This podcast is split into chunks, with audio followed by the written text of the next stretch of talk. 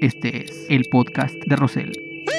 Tercero y largo para los acereros de Pittsburgh. Tiro de esquina en favor de sus guerreros del Santos Laguna. Hogan atrapa al último guerrero y lo lleva a la esquina. ¡Pero la rola, Chor! A segunda uno. A primera doble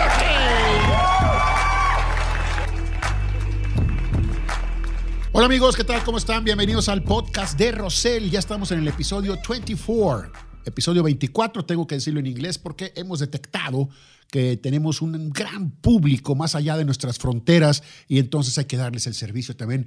Pequeña eh, mención bilingüe, el episodio 24 del podcast de Rosell. Hoy vamos a platicar de algo, de mis gustos musicales, ya le pueden cambiar si quieren o pagarle, que yo tuve una situación bien rara, una regresión de chavo fresa en cuanto a gustos musicales pues jamás. Y de ruco, más alivianado, más heavy, más pesadón de rock. Qué raro, ¿no? Bueno, creo yo. Y también vamos a hablar de esto que aqueja a la televisión nacional, sobre todo en los programas deportivos, que son tan centralistas y no dejan de ser hasta regionalistas, que nada más les interesa tres o cuatro equipos y lo demás les vale un cacahuate. Rápidamente les digo que es el episodio 24 y como siempre, la forma de iniciar estos eh, podcasts son destapando una cerveza y esto parece que ya valió porque el último frente frío como que no quiere caernos y las temperaturas están de agradables a verdaderamente irresistibles para humectar, humedecer e hidratar la garganta con una cerveza bien fría. Ustedes con su permiso.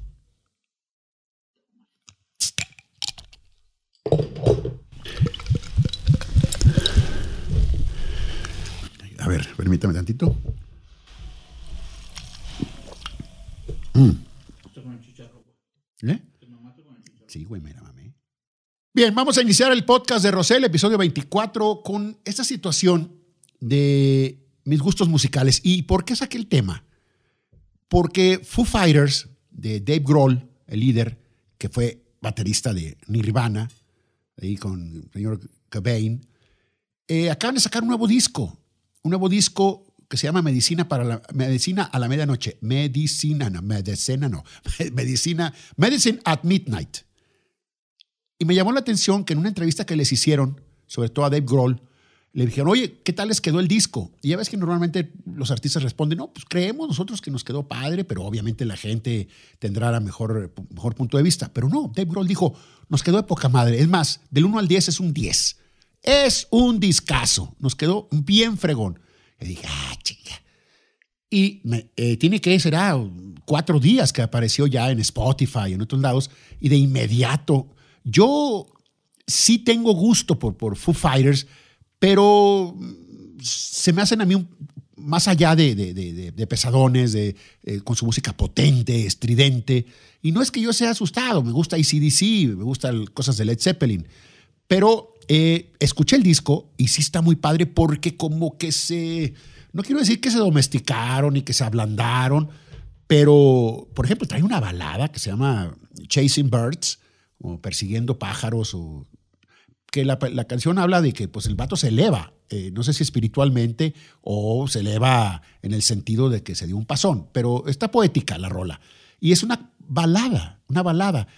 Les cuento que yo de chavo, me estoy refiriendo principios de los años 70, cuando yo tenía 14, 15, 16 años, 17 años, pues eh, eh, tenía ojos y oídos para los Beatles, para, para, para Billy Joel, para Elton John, para Chicago, y, mis amigos, otros amigos, pues escuchaban a los Rolling Stones, escuchaban a Pink Floyd, escuchaban a Led Zeppelin. Y yo decía, ah, biche música de marihuanos, tontamente. El Lerdo, mi ciudad natal, hay tres, tres plazas, eh, eh, el, Parque Victoria, la Plazuela Juárez y la Plaza de Armas. Eh, en la Plazuela Juárez no había fuente de sodas y no había rocola.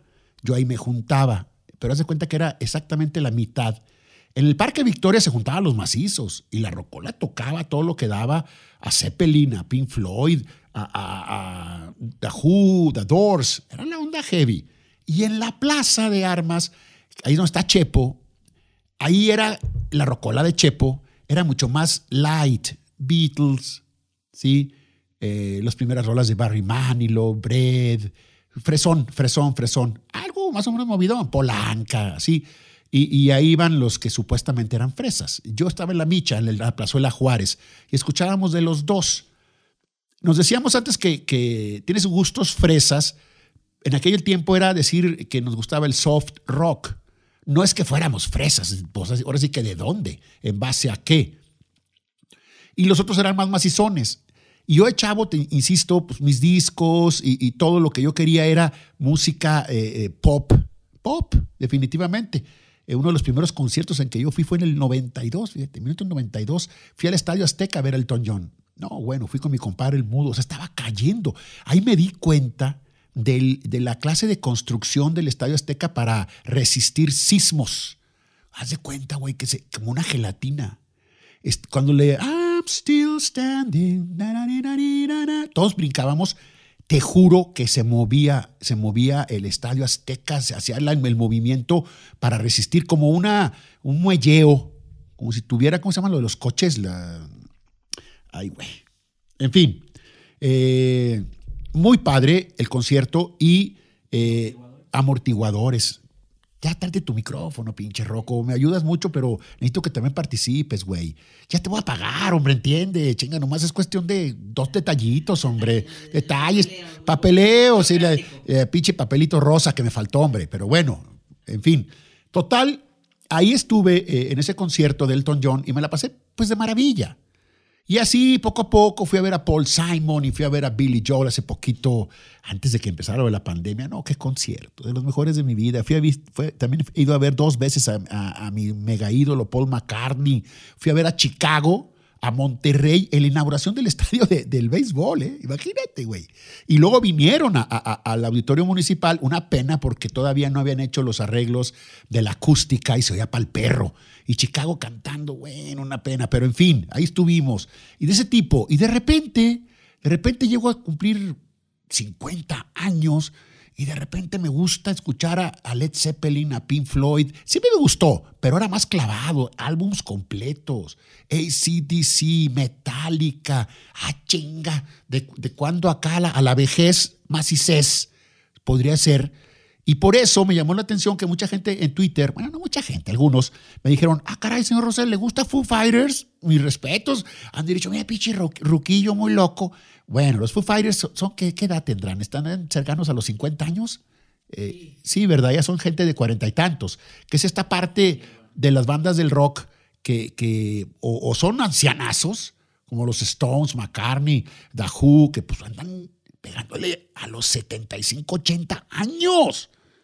Y luego le bajas, pues, ¿qué será? Coldplay, de los que tienen edad así de, de cincuentón por ahí, ¿verdad? Ahí está estas bandas. Y, aparece precisamente eh, Foo Fighters. Canta bien el Dave Grohl aquí, aquí y tiene una balada, le decía yo, dentro de toda su música muy, muy padre, hay unas muy gruesas zonas y otras muy rítmicas. Aquí me parece que Foo Fighters le encontró al ritmo más este eh, no sé si más sofisticado y quitándole lo, salvaje que a veces suena eh, Foo Fighters. Y, y, siempre me acuerdo yo cuando me gustaban algunas baladas, como en el caso de Kansas, la, la de Dustin the Wind, ¿se acuerdan? Eh? Esa canción que eh, es con, un este, violín y Dust in the wind, all we are is dust in the... Bueno, canto para el perro, pero como no tengo los derechos, tengo que hacerlo. Y eh, yo dije, no, qué disco. Y, y, y, lo compré, el LP, ándale, güey. La única canción que, que venía de, de, de, balada era esa. Lo demás, una macicez, Kansas. Hijo, que mis amigos, algunos pachecos me decían, ¿Qué, güey? Pues está todo madre, la echa perder nada más la balada esa. No, güey, al contrario, a mí lo que me gusta es la balada, la de Dustin the Wind.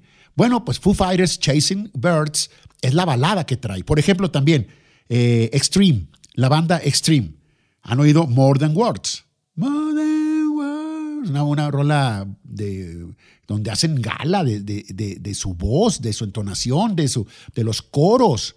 O sea, ahí te das cuenta que no es eh, como dicen algunos, ah, pinche puro grito, grito y tamborazo. No, No, ahí te das cuenta de, la calidad que tienen estos músicos. Y, lo mismo, Extreme, otra banda eh, fuerte, sólida, eh, atronadora, pero que tenían precisamente More Than Words, una de las grandes baladas.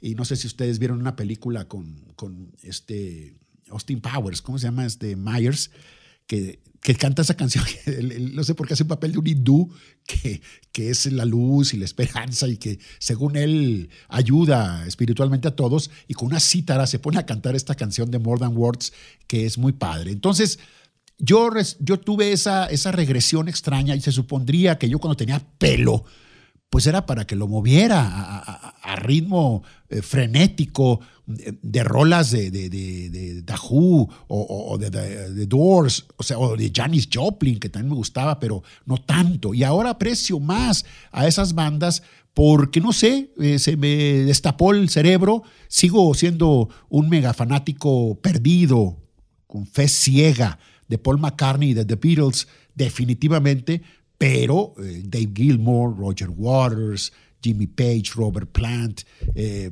Pete Townsend, eh, todos, Roger Daltrey, todos ellos son unos genios que podemos disfrutar. Yo a veces cuando entro a, la ducha, siempre pongo mi bocinita y, pues me meto a Spotify y digo, ¿qué quiero recordar? ¿Qué rolas? Y, órale, me voy y pongo un disco de, de Zeppelin completito qué padre, ¿no? Ya ven que me tardo mucho porque salgo de peinarme y todo este asunto, eh, eh, pues me echo todo el disco. Entonces, nomás les quería compartir el nuevo disco, Medicine at Midnight, de Foo Fighters. Cuando puedan, escúchenlo.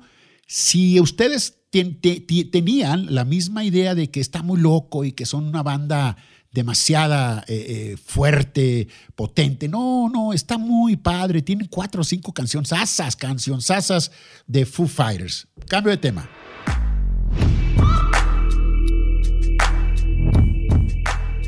Oigan, fíjense que eh, estaba platicando con Gustavo Mendoza a Mezquita. Gustavo Mendoza es un amigo de, toda la vida, lagunero, que ha hecho una muy buena carrera en la televisión en proyección nacional como es, eh, estuvo, estuvo en Televisa, estuvo en, en, Fox ahora, y luego ya no sabemos a dónde se va a ir, porque Fox se supone que, que la tienen que vender sí o sí. Pero bueno, lo ha hecho bien Gustavo, lo ha hecho muy bien, ha, estado cubriendo Copas América, eh, mundiales, en fin. Y yo platicando con él, le decía que falta que la televisión a nivel nacional, Fox, ESPN, Televisa, Azteca, los programas nacionales, se, también se centren un poco o mucho en, situaciones que más valen la pena y no solo, no solo Cruz Azul, América, Chivas, ya basta, y Pumas, los cuatro de siempre.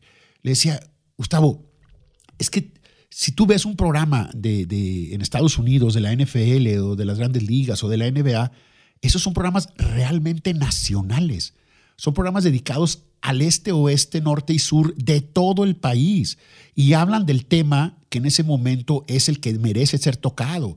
Un equipo, como se llama, el Jazz de Utah, que ha ganado nueve de los últimos diez y que lidera sorpresivamente la conferencia, le hacen el primer, la primera nota es con ellos y entrevistan al entrenador y a sus dos principales jugadores y aparecen estadísticas de los principales jugadores y, así se va. No necesariamente tienen que hablar a chaleco de los Lakers o de los Celtics que sabemos que son los que tienen mayor mercado en los Estados Unidos y también incluso en nuestro país. No, el, tema que merece la pena lo tocan, no importa de qué ciudad sea el equipo.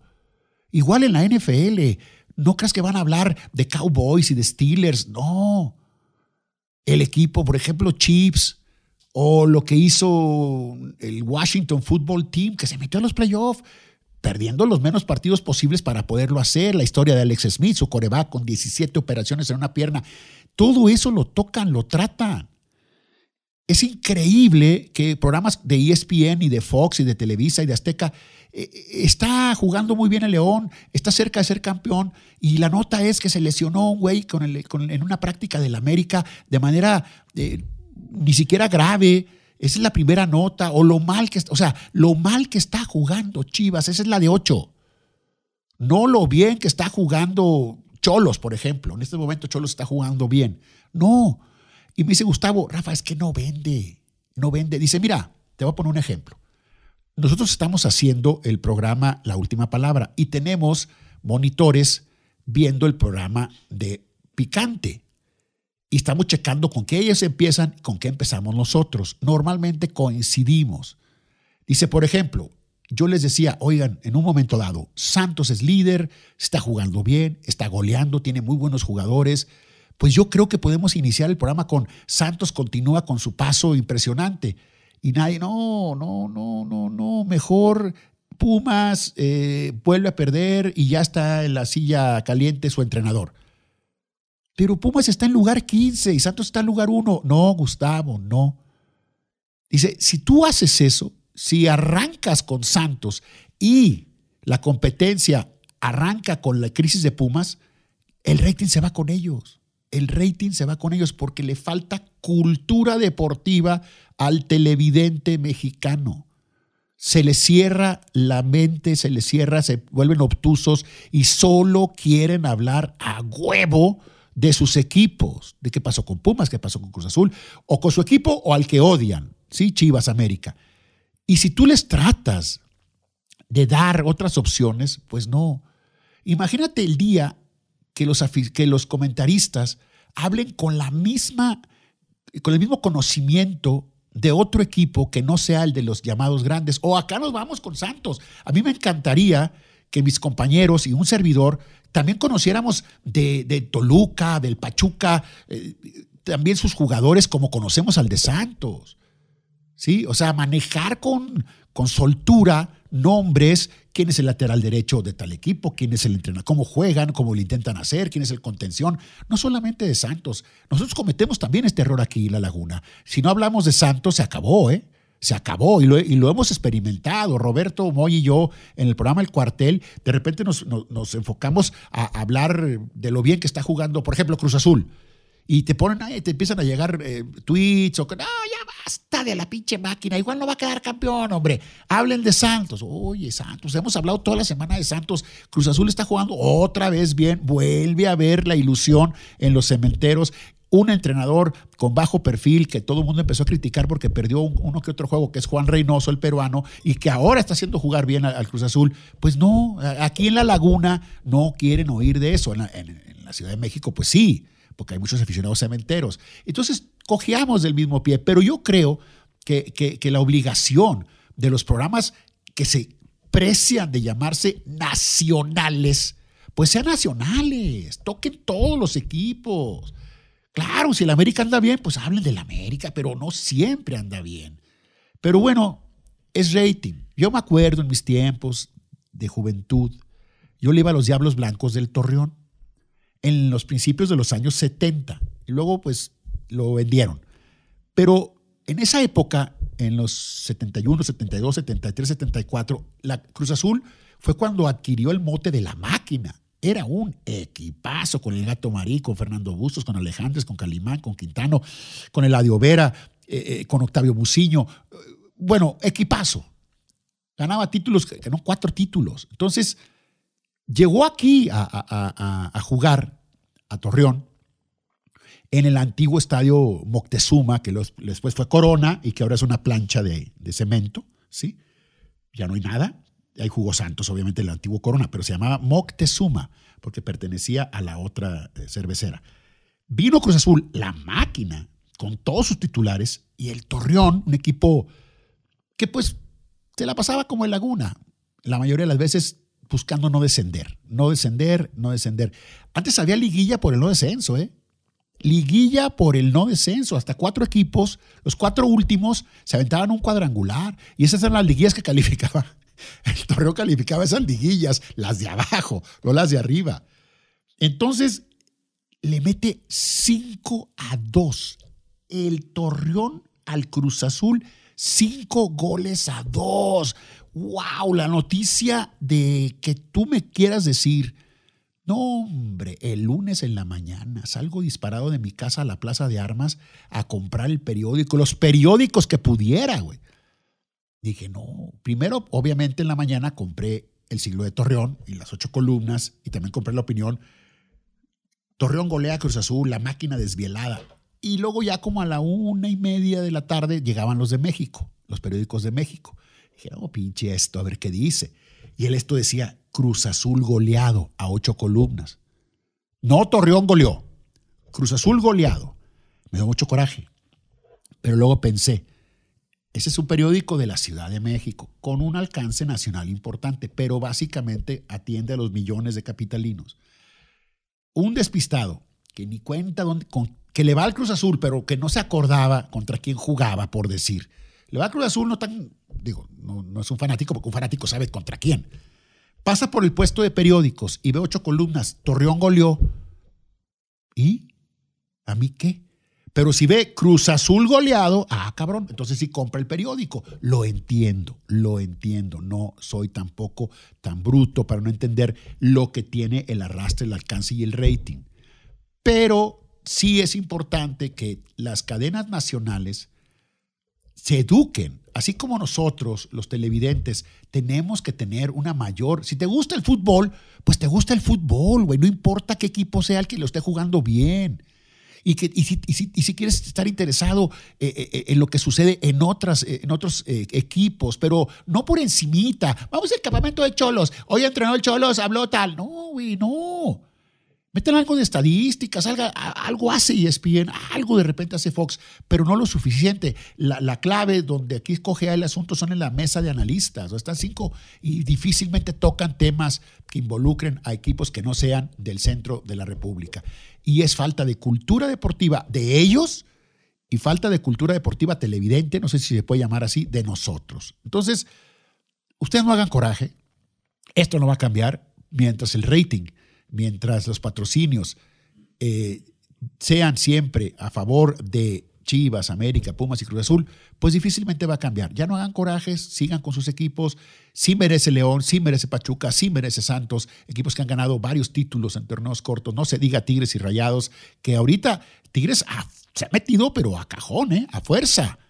A fuerza, ahora, güey, ahora van a hablar de mí porque van a hablar de mí. Mundial de clubes, el mejor equipo de la década y, con jugadores de carácter y que te pueden caer, gordos o no, como Nahuel o como, o como Guido Pizarro, pero, ellos crean polémica y el chilango, que tampoco me gusta decir mucho eso de chilango, pero en fin, el chilango no tiene más remedio que aceptar y comentar.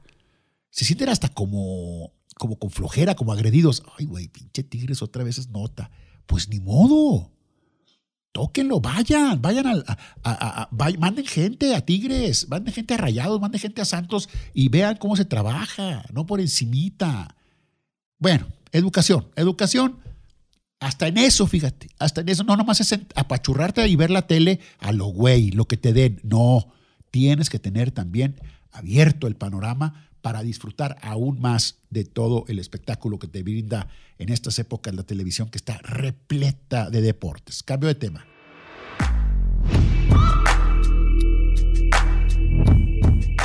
Y ya para, para, cerrar este podcast número 24, pues no podemos dejar eh, de hablar de, de, Santos Laguna y esta situación que sigue viviendo, pero que a lo que yo voy a decir es lo siguiente. Cuando Santos andaba mal, han dado mal muchas veces, por supuesto. Siempre había un aficionado que entrevistabas o que te paraba eh, en la calle y te decía, mire, señor Rosell, me recae que los chavos de mi colonia, los que van ahorita de líderes, juegan mejor que estos cabrones y le echan más ganas. Le digo, no, güey. A veces yo decía, bueno, sí, pero de repente me encontraba en un momento y le decía, a ver, a ver, a ver. Usted me está diciendo que los chavos de su colonia juegan bien, juegan de madre bien, señor Rosell, van invictos, van invictos. Y entonces usted me está diciendo que esos chavos pueden jugar mejor que el Santos, ¿sí? Y usted sabe si esos chavos se van a parar en un estadio con 15 mil personas y no se van a hacer pipí o no, se, no les va el escenario a, imponer. No, esos son chavos bien mendigos. Esto viene porque ahora Santos se está convirtiendo en el ideal del aficionado como el que acabo de, de describir. El échenle ganas, échenle huevos. Está llenos santos de jugadores de ese tipo, sobre todo sus chavos. Eduardo Aguirre, el mudo, es el ejemplo principal del que más se rompe el alma en la cancha. Y todos los chavos de Santos, todos los demás, corren como locos. Ese es el problema, que corren como locos. No tienen una eh, pausa. No hay en el campo alguien que los maneje, que les diga, tranquilo, chavo, mire, si no tiene a quién darle, pues no salga como loco corriendo. De repente los, agarra la pelota a los chavos y salen del campo con tú y pelota.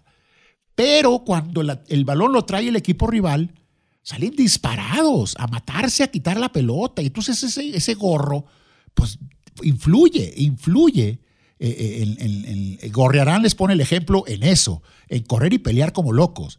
Pero Santos no está siendo un equipo talentoso, no es el equipo de Ludueña, de Benjamín Galindo, por favor, que esos eran artistas. Lo mejor que se tenía era Diego Valdés, está fracturado. Ya no hay jugadores de talento. La cantera del Santos Laguna se ha caracterizado por jugadores de fuerza, de, de, de, de que salen en estadísticas de kilómetros recorridos, de balones recuperados, de sprints. Esas estadísticas, ellos salen ahí. ¿Cuál fue el último chavo salido de la cantera del Santos con clase, con fútbol? ¿Cuál fue? Y te voy a poner un ejemplo. Él no salió de Santos, salió de Cecifut. Se llama Eduardo López Lachofis. No ha sido lo que se ha esperado de él, pero tú no me puedes decir que el chavo no tiene clase. Es un zurdo fino, que por problemas fuera de la cancha se ha perdido. Ese tipo de chavos, dime quién tienen Santos. Adrián Lozano. Empezó a verse este zurdito un poquito bien, pero luego ya se empezó a precipitar. Y al igual que los demás de la cantera de Santos, Gerardo Artiagas, ok, tenía ciertos detalles este zurdo, ya se fue a Bélgica. Pero, pero así como el Atlas en su época maravillosa de los años 70, 80, 90, Salían y salían jugadores, pero parecían que salían de la misma fábrica, con talento, con fútbol. Les llamaban los chavos de la academia, les llamaban los amigos del balón. Así eran, Osorno, eh, Cepeda, eh, todos, eh, el, propio Rafa Márquez salió de Atlas, ¿no? Jugadores con, gran talento. y Santos no ha podido sacar jugadores de finos un 10, no lo hay, por más que me digan que ese chavo juega de 10. Y luego le platicas con, con Fentanes, el de Fuerzas Básicas, o platicas con, con Almada, y, te, te, describen un chavo que dices tú, pues el fenómeno, es una joya.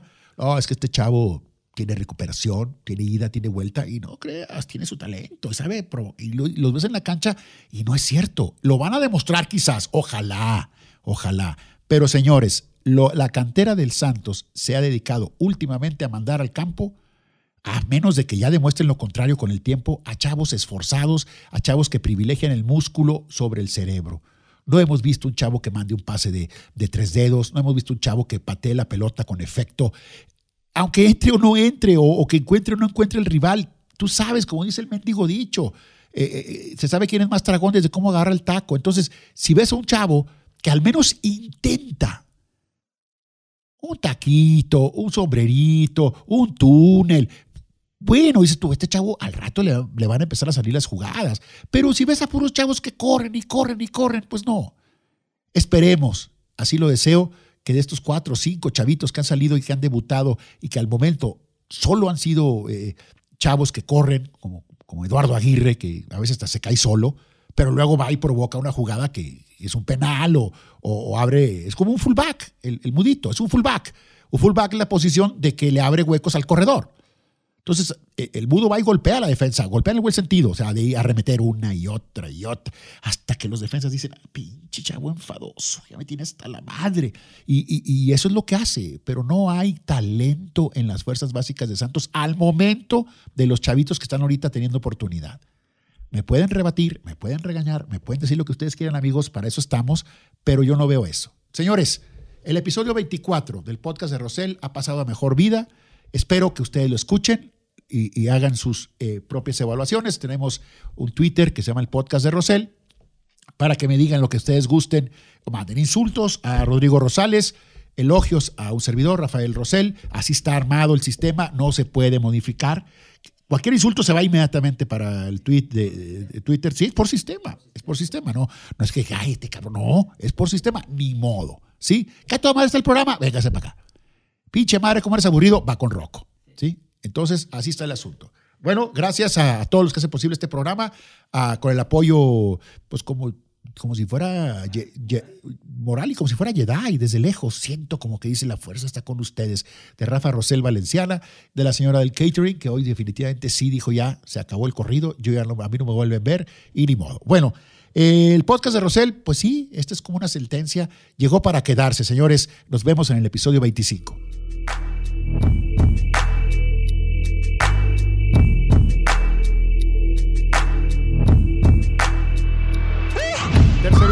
Los aceleros de Pittsburgh. Tiro de esquina en favor de sus guerreros del Santos Laguna. Hogan atrapa al último guerrero y lo lleva a la esquina. ¡Pero la rola, Chor! A segunda uno. A primera. ¡Doble